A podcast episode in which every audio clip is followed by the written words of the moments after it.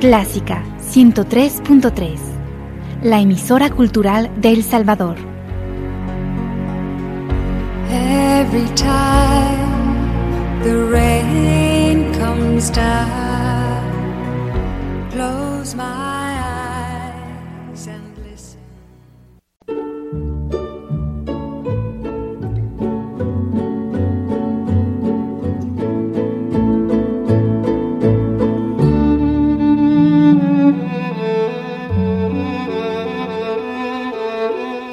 Usted sintoniza Clásica 103.3.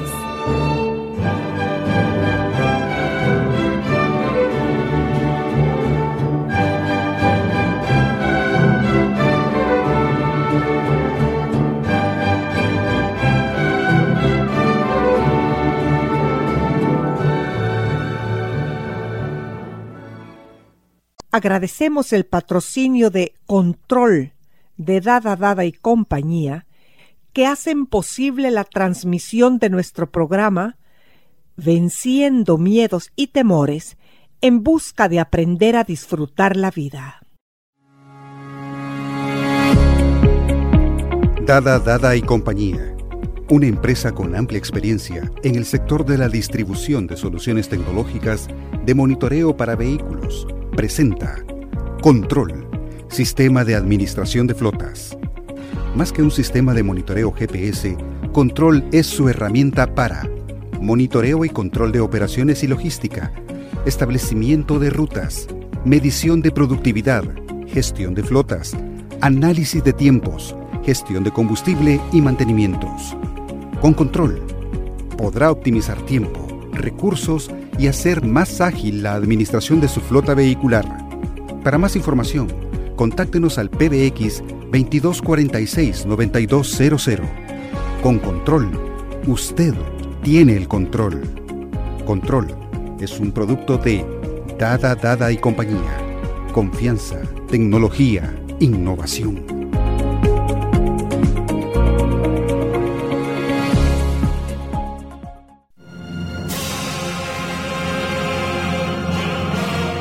Empezamos un nuevo mes y con él la comunicación que mantenemos a través de las ondas radiales. Es maravilloso. No nos vemos, en cambio, compartimos estrechamente sentimientos fortalecedores para nuestra psiquis a través del conocimiento de la psicología. Este día hablaremos sobre la culpa según la personalidad. ¿Qué tal, Fabiola? El equipo que realiza este programa y mi persona te dan la bienvenida. Gracias, para mí es un gusto estar aquí un día más contigo y estar en nuestro programa de hoy que vamos a tratar el tema, ¿verdad? Tan importante de la culpa. Sí, porque es un sentimiento autodestructivo. Así es. Y vamos a intentar hacer un abordaje de lo que es la culpa según los diferentes tipos de personalidad. Fíjate, si bien la culpa es un mal universal, y en un programa anterior explicábamos la diferencia entre la culpa real y la culpa falsa. Todos experimentamos este sentimiento, es un sentimiento universal, pero tenemos que distinguir como dos caras de esta moneda. Uno es aquello que llamamos la culpa ficticia, ¿verdad? La culpa falsa, que es cuando tu conciencia te está acusando de haber cometido un daño o un mal que no has cometido, o el cual ya enmendaste, ya restituiste, pero sigues sintiéndote mal por eso. Y esto es como esa luz roja que nunca se apaga en tu mente, como ese botón, ¿verdad? Que siempre se enciende y te dice que eres culpable. Y nada de lo que hagas hace desaparecer al sentimiento y a la idea. En cambio, la culpa real es cuando tú faltaste a tus valores, faltaste a alguno de tus principios, hiciste algo que estaba mal, dañaste a alguien, te dañaste a ti mismo y tu conciencia te está dando un aviso para que restituyas esto, tú lo restituyes, lo mejoras en la medida en lo que, que sea posible, en la medida en que esté en tus manos hacerlo y el aviso de esta culpa desaparece. porque ya cumplió su función, ¿verdad? La culpa, la culpa verdadera te dice, arregla esto, enmiéndalo. Una vez lo haces, ha desaparecido su función, para lo cual se activó en la conciencia y tú quedas en paz. Fabiola, las personas que padecen, padecen entre comillas, culpa ficticia, son personas que tienen un desorden de personalidad o la podemos padecer sin tener una, llamémoslo, enfermedad psicológica o psiquiátrica. Podemos padecerla todos, ¿verdad? Cuando no hemos resuelto un asunto interno, todos podemos caer en esta culpa falsa, es una culpa sobrevalorada, una culpa que te martillea, que no desaparece, y todos podemos ser víctimas de este tipo de culpa. Ahora, cuando esta culpa se vuelve tan abrumadora, puede dar lugar a los desórdenes, ¿verdad? Tanto de la personalidad como a desórdenes emocionales. Muchas depresiones vienen por estos sentimientos de culpa falsa culpa que no logra resolverse y se cronifica en la personalidad. Pero esto tiene que ver mucho con tu entorno, tus padres, eh, la manera en que te inculcaron tus principios religiosos, etcétera. Así es, tiene que ver con el entorno y con tu manera de ser, ¿verdad? Con lo que tú eres. Es la influencia interna y la influencia externa, siempre están caminando a la mm, par. Hay, una, hay un tipo de personalidad, fíjate, que puede estar solo en el estilo o puede haber ya un trastorno y es la personalidad obsesiva compulsiva. Esta es una de las personalidades que puede ser más atormentada por la culpa. Porque en la personalidad obsesiva compulsiva la persona se exige a sí misma ser recta, hacer siempre lo correcto hacer siempre lo que conviene, lo que está bien, lo que se espera de ella. Entonces es una personalidad muy autoexigente y se pone a sí misma un listón muy alto, un listón muy elevado, acerca de cuál debe ser su desempeño o todo lo que ella hace y todo lo que ella es. Y cuando no cumple con ese listón, con esa medida que se autoimpone, viene la culpa. Las personalidades obsesivas compulsivas están muy dominadas por decretos de obligatoriedad. Yo tengo que, yo debo de. Pero eso es aprendido, Fabiola. ¿Mm? No siempre. Son tendencias genéticas ah, de personalidad que el entorno las puede, fíjate, exacerbar o minimizar. Exacto. Si tú tienes un entorno crítico, rígido, excesivamente moralista, muy castigador y tienes una personalidad obsesiva compulsiva, definitivamente desarrollarás el trastorno de la personalidad y serás una persona muy atormentada por la culpa. Y también las personas maltratadoras con que tú te encuentras en la vida o que pueden estar cerca de ti en tu entorno, te pueden agudizar estos sentimientos. Ah, por supuesto, por supuesto. No es solo, así es, no es solo ese entorno a veces familiar muy rígido, muy severo, sino que a veces el que tú tengas relación con alguna figura maltratadora a lo largo de tu vida, que puede ser en el hogar, uno de tus padres, a veces ambos, puede ser alguien en la vida escolar, un maestro. Luego puede ser el novio, puede ser la pareja, puede ser un jefe. Siempre a lo largo de la vida quizá todos nos hemos encontrado con alguna figura maltratadora y la personalidad obsesiva compulsiva es un caldo de cultivo para esto. Te entiendo. Porque siempre estará pensando yo debía hacerlo y como no lo hice, por eso esta persona me agrede de la forma en la que lo hace. Me lo merezco. Y si la persona obsesiva compulsiva es súper sensible, súper emotiva, es otro campo fertilizante para, esto. Claro, así es. Las personalidades, fíjate, obsesivas compulsivas sufren dos tipos de culpa. La culpa hacia adentro y la culpa hacia afuera. Pueden ser personas atormentadas por la culpa vuelta hacia adentro y hacia afuera. Fíjate, ¿por qué hacia adentro? Porque ellos siempre se están exigiendo, ¿verdad? Yo debería, yo tendría que. Yo tendría que haber hecho y no hice, yo debería haber sido algo que no soy, yo debería ser de tal forma con los demás y no soy, yo tendría que haber alcanzado algo que no he alcanzado. Entonces, esa culpa de no haber alcanzado sus altos estándares de vida, viene entonces consigo el autocastigo. Viene la crítica, viene la, el menosprecio, la autodesvalorización. Personas que son muy severas a la hora de hablarse a ellas mismas. Y el autocastigo puede somatizarse en tu cuerpo y padecer de muchas, de múltiples enfermedades y en realidad lo que hay en el fondo es culpa. Así es, fíjate, porque la culpa genera emociones eh, de ira. Todos los sentimientos y emociones de la culpa terminan convirtiéndose en ira, en enojo, que vuelcas contra ti misma. Y estas emociones de enojo, de ira, de autorreproche, de resentimientos contigo misma empiezan a ser somatizados y aparecen enfermedades, ¿verdad?, de tipo psicosomáticas. Pero que cuando empezamos a indagar en la historia personal encontramos que hay mucha culpa volcada contra sí misma. La persona se está autocastigando.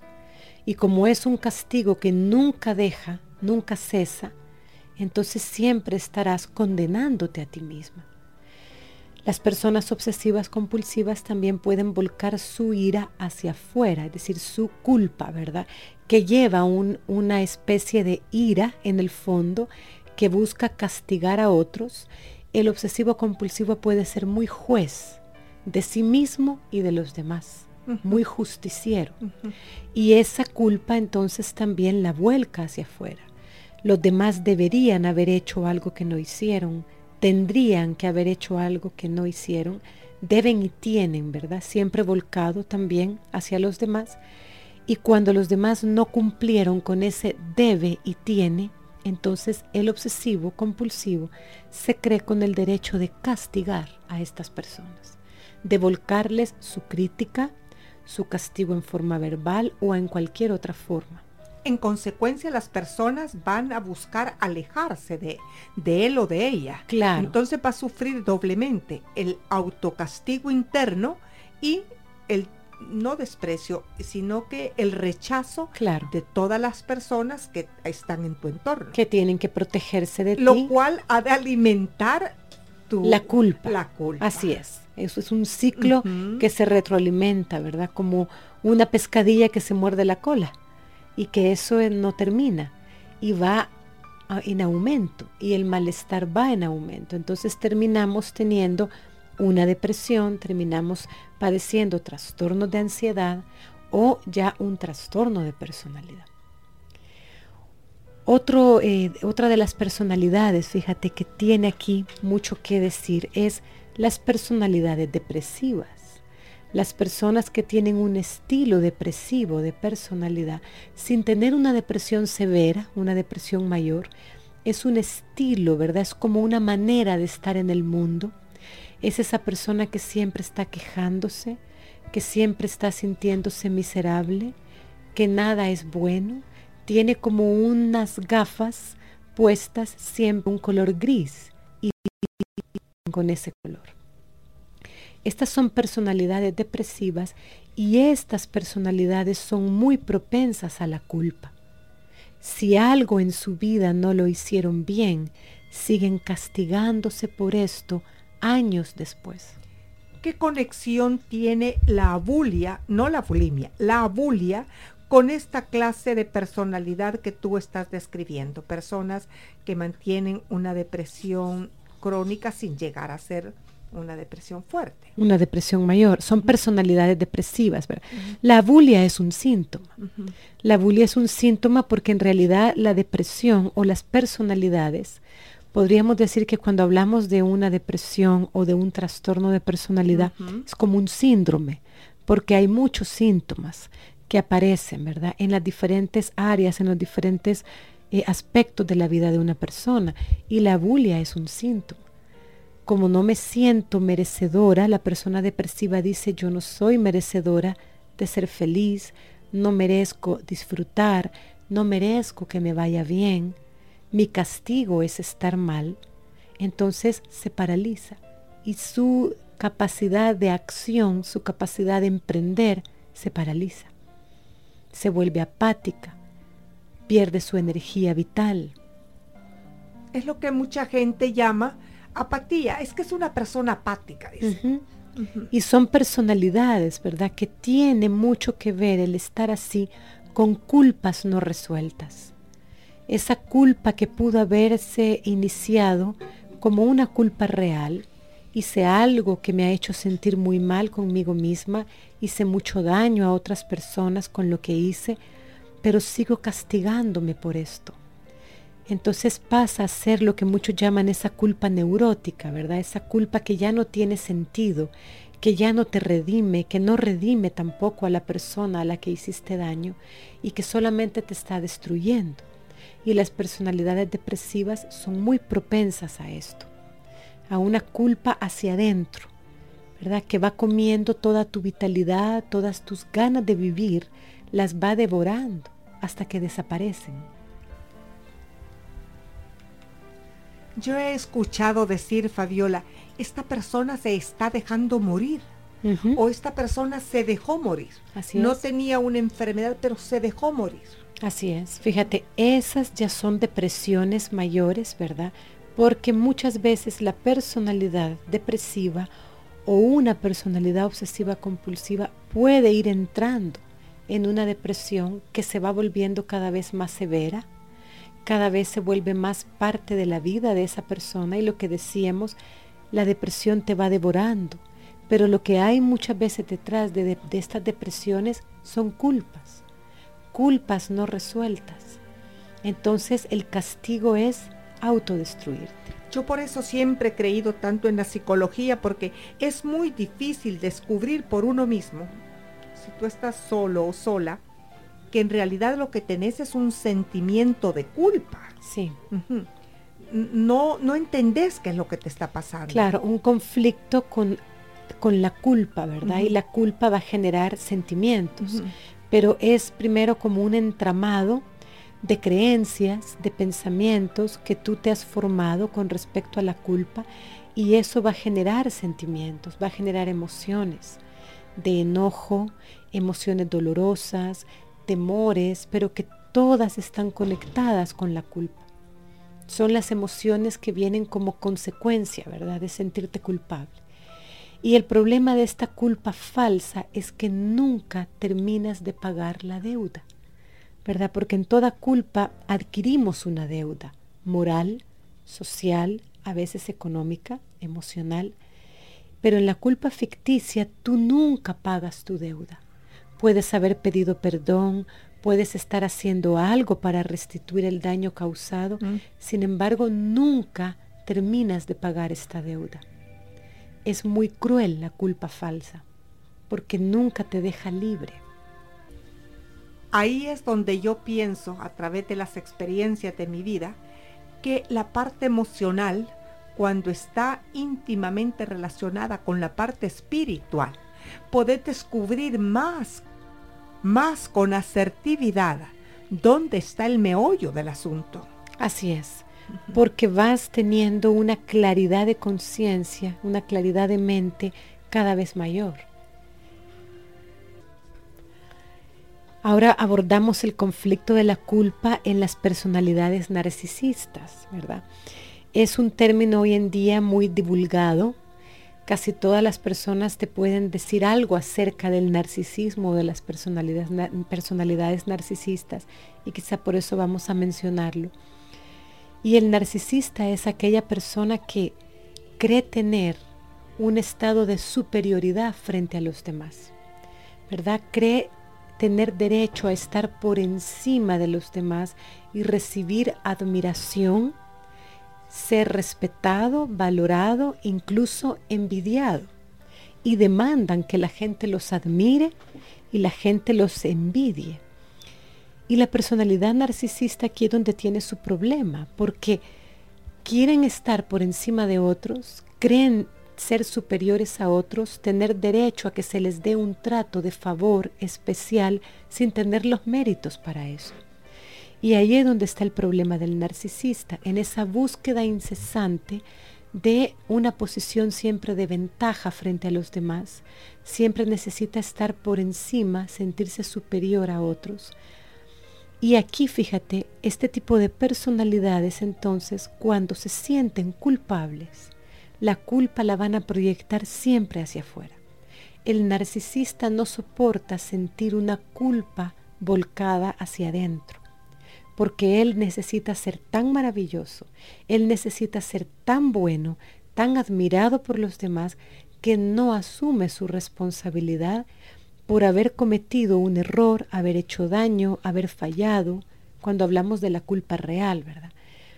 Y cuando es atormentado por algún indicio de cualquiera de los dos tipos de culpa, falsa o real, el narcisista la vuelca hacia afuera y empieza a proyectarla hacia los demás. Los demás tienen la culpa de lo que él hizo, los demás lo provocaron, son los demás los que no lo entienden y siempre buscará un culpable fuera de sí mismo. Pero qué triste, Fabiola, el resultado para esta persona, porque si está siempre demostrando y mandando el mensaje de soy superior y además está siempre culpando a otros o a otras, el resultado será rechazo total. Tienen problemas en sus relaciones con los demás porque pueden caer en relaciones, fíjate, eh, no solamente hablando del tema de pareja, en todo su ámbito de relaciones, pueden caer en una, en una relación de explotación con los demás y los demás se sienten explotados por ellos, porque siempre que algo salga mal, otro será el responsable menos él o menos ella, porque se está siempre protegiendo para mantener un concepto muy elevado de ellos mismos. Y esto crea problemas de relación. Definitivamente te termina sintiendo maltratada, explotada, y la gente termina cansándose de ser siempre los culpables de que él o ella hagan algo. Por eso te digo, el resultado será rechazo. Sí, tienen muchos fracasos en sus relaciones de amistad, con la familia, con la pareja. Así es. Pero aquí es donde necesitan, ¿verdad? Aprender a mirar un poco más hacia adentro. El narcisista necesita mirar un poco más hacia adentro y entender que somos falibles, que somos humanos, que fallamos y que su valor no está en tener que ser siempre superior o estar por encima siempre de otros.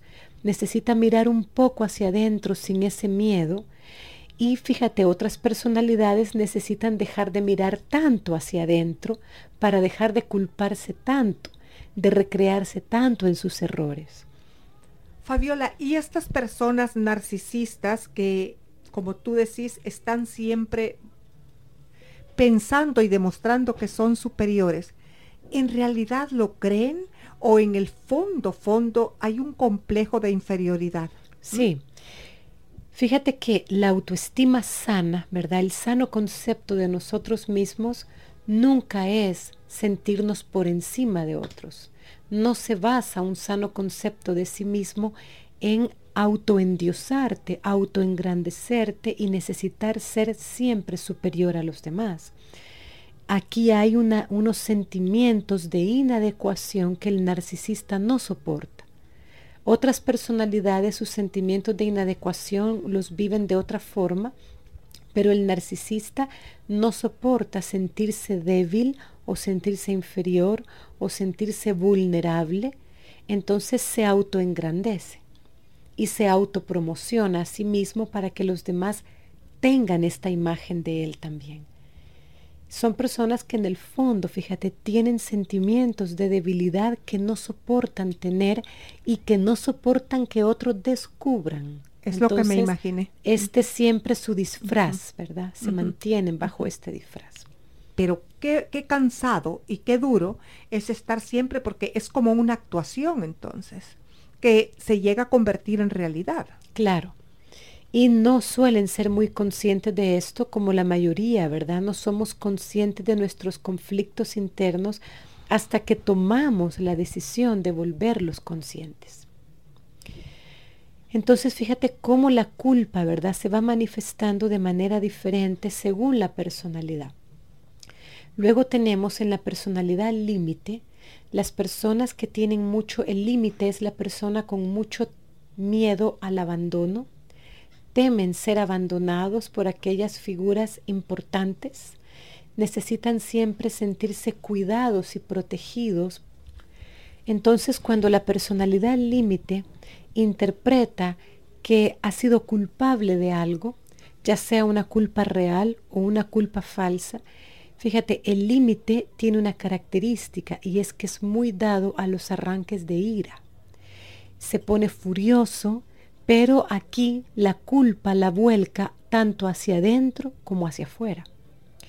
Hacia adentro, fíjate, empieza a ser autodestructivo y esa culpa volcada hacia adentro empieza a autodestruirse en su afán de autocastigarse y son las personas que se lesionan a ellas mismas, se hacen cortes y en, y en el momento de sangrar la herida de los cortes que se hacen sienten un alivio, como si su sentimiento de culpa, ¿verdad?, eh, menguara, se aliviara porque ya han recibido el castigo que creen merecer de parte de ellos mismos. Fabiola, ¿es el sentimiento de culpa el único responsable de la personalidad límite? No, hay más, ¿verdad? Pero estamos ahorita ah, tocando cómo la culpa eh, toca las diferentes personalidades. Entonces, cuando ellos se sienten culpables de algo, esta es la manera en la que lo manejan con ellos mismos. Se autoagreden, se autolesionan pero también la culpa la vuelcan hacia el exterior también en forma de enojo. Y son personas que discuten, pelean, gritan, lo que comúnmente llamamos el pleitista, ¿verdad?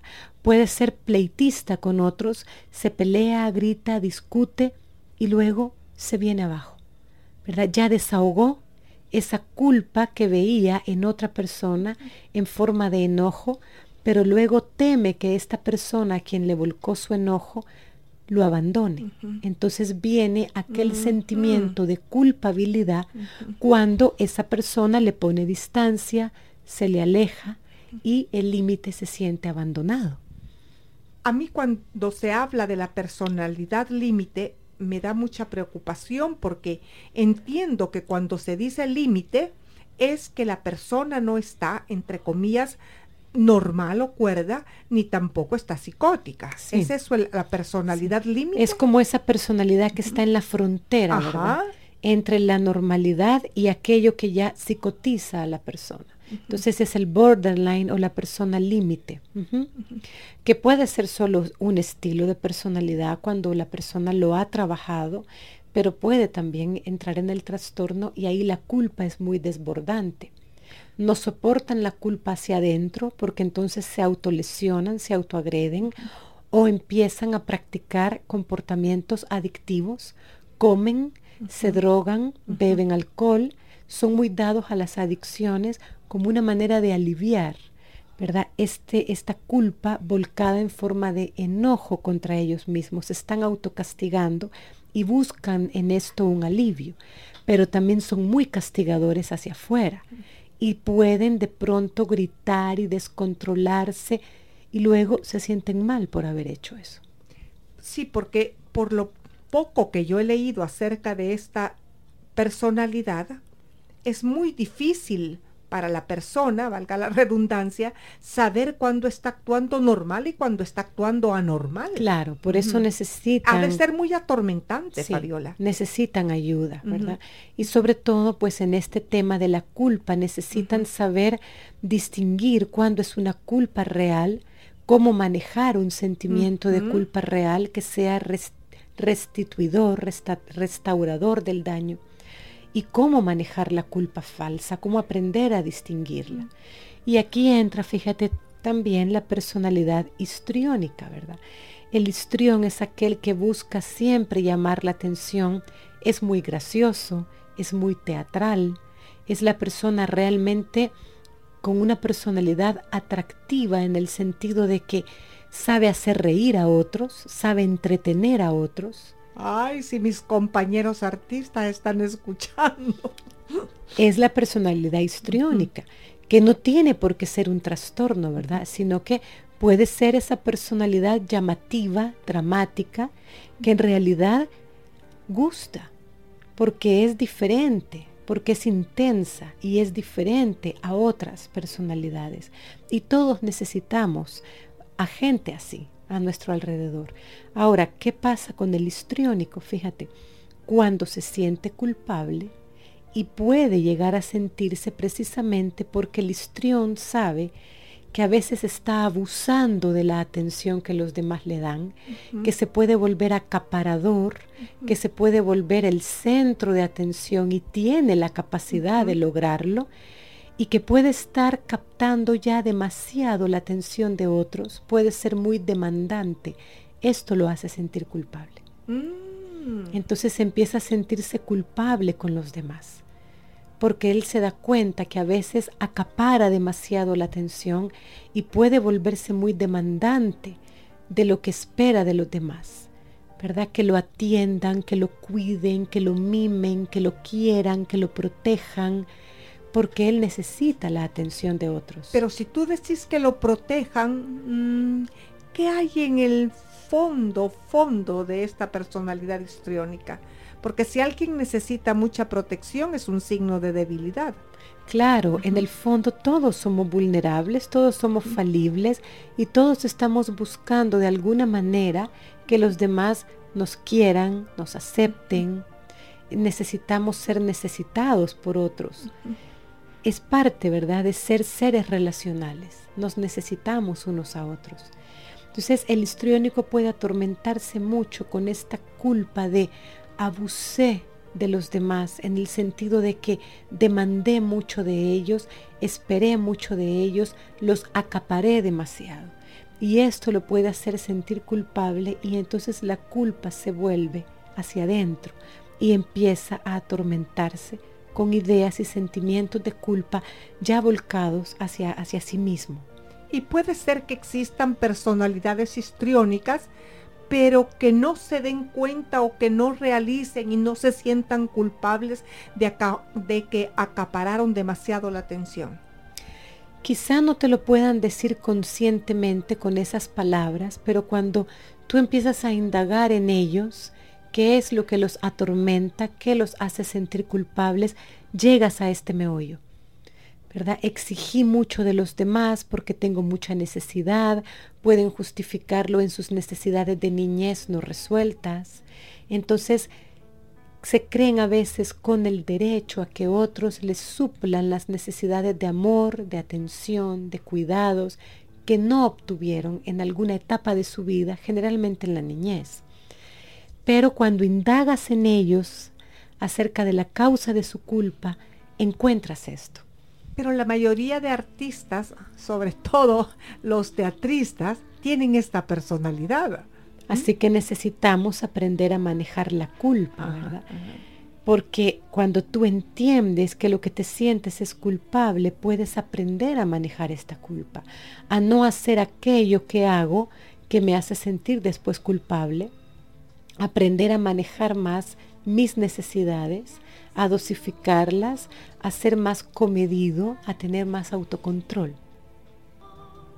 Fabiola, en mi opinión, el sentimiento de culpa es uno de los sentimientos más devastadores que puede concebir el ser humano. Sí, así es.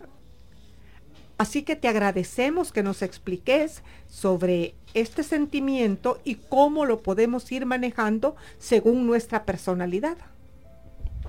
Sí, es necesario, ¿verdad?, conocernos a nosotros mismos para poder gobernarnos con más sabiduría, con más entendimiento. Bueno, pues Fabiola, hasta la próxima vez. Y a ustedes, amigos y amigas que están pendientes de nuestro programa, les enviamos un fraternal abrazo y muchísimas gracias por estar siempre con nosotros. Y que el Todopoderoso los bendiga y las bendiga. Recuerden que tenemos un enemigo que nuestros pasos sigue. Nuestras metas y nuestros logros por él no conseguimos. Pero lograremos atraparlo un día y le reclamaremos su cinismo, le destaparemos la cara y nos encontraremos a nosotros mismos.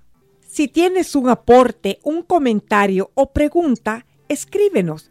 Nos gusta tener contacto con ustedes. Nuestros teléfonos 2246 9348 y 7910 4175. Hasta pronto.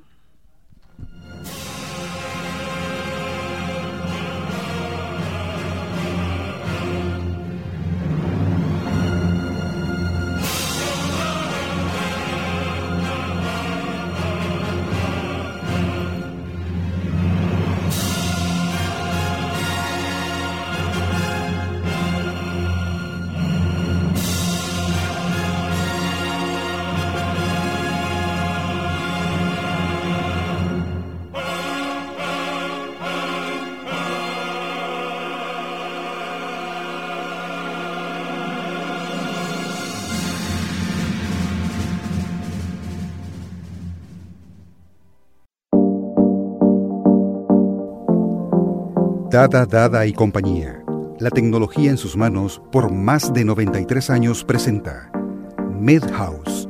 Soluciones tecnológicas médico-hospitalarias. Anestesia, ventilación mecánica, ventilación de emergencia, cuidado neonatal, imágenes médicas, ventilación para cuidado en casa, monitoreo de paciente, fisioterapia, rehabilitación, ortopedia blanda Contáctenos al 2246-9266 y conozca nuestras soluciones biomédicas, programas de mantenimiento preventivos y correctivos, asesoría y capacitación. O visítenos en nuestra sala de ventas ubicada en 21 Avenida Norte y Tercera Calle Poniente, edificio Ericsson San Salvador. MedHouse, soluciones médico-hospitalarias, una división de Dada Dada y compañía. Confianza tecnología, innovación.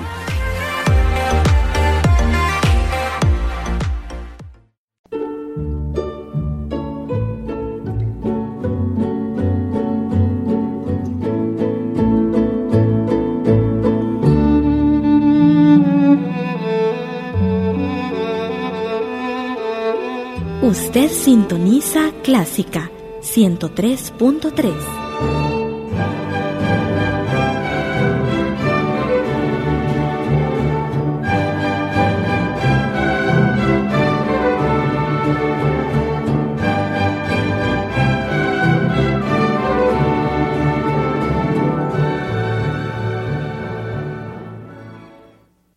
Radio Clásica del Salvador presentó el programa Sinatra and Friends, una producción original de Radio Clásica conducida por José Guerrero.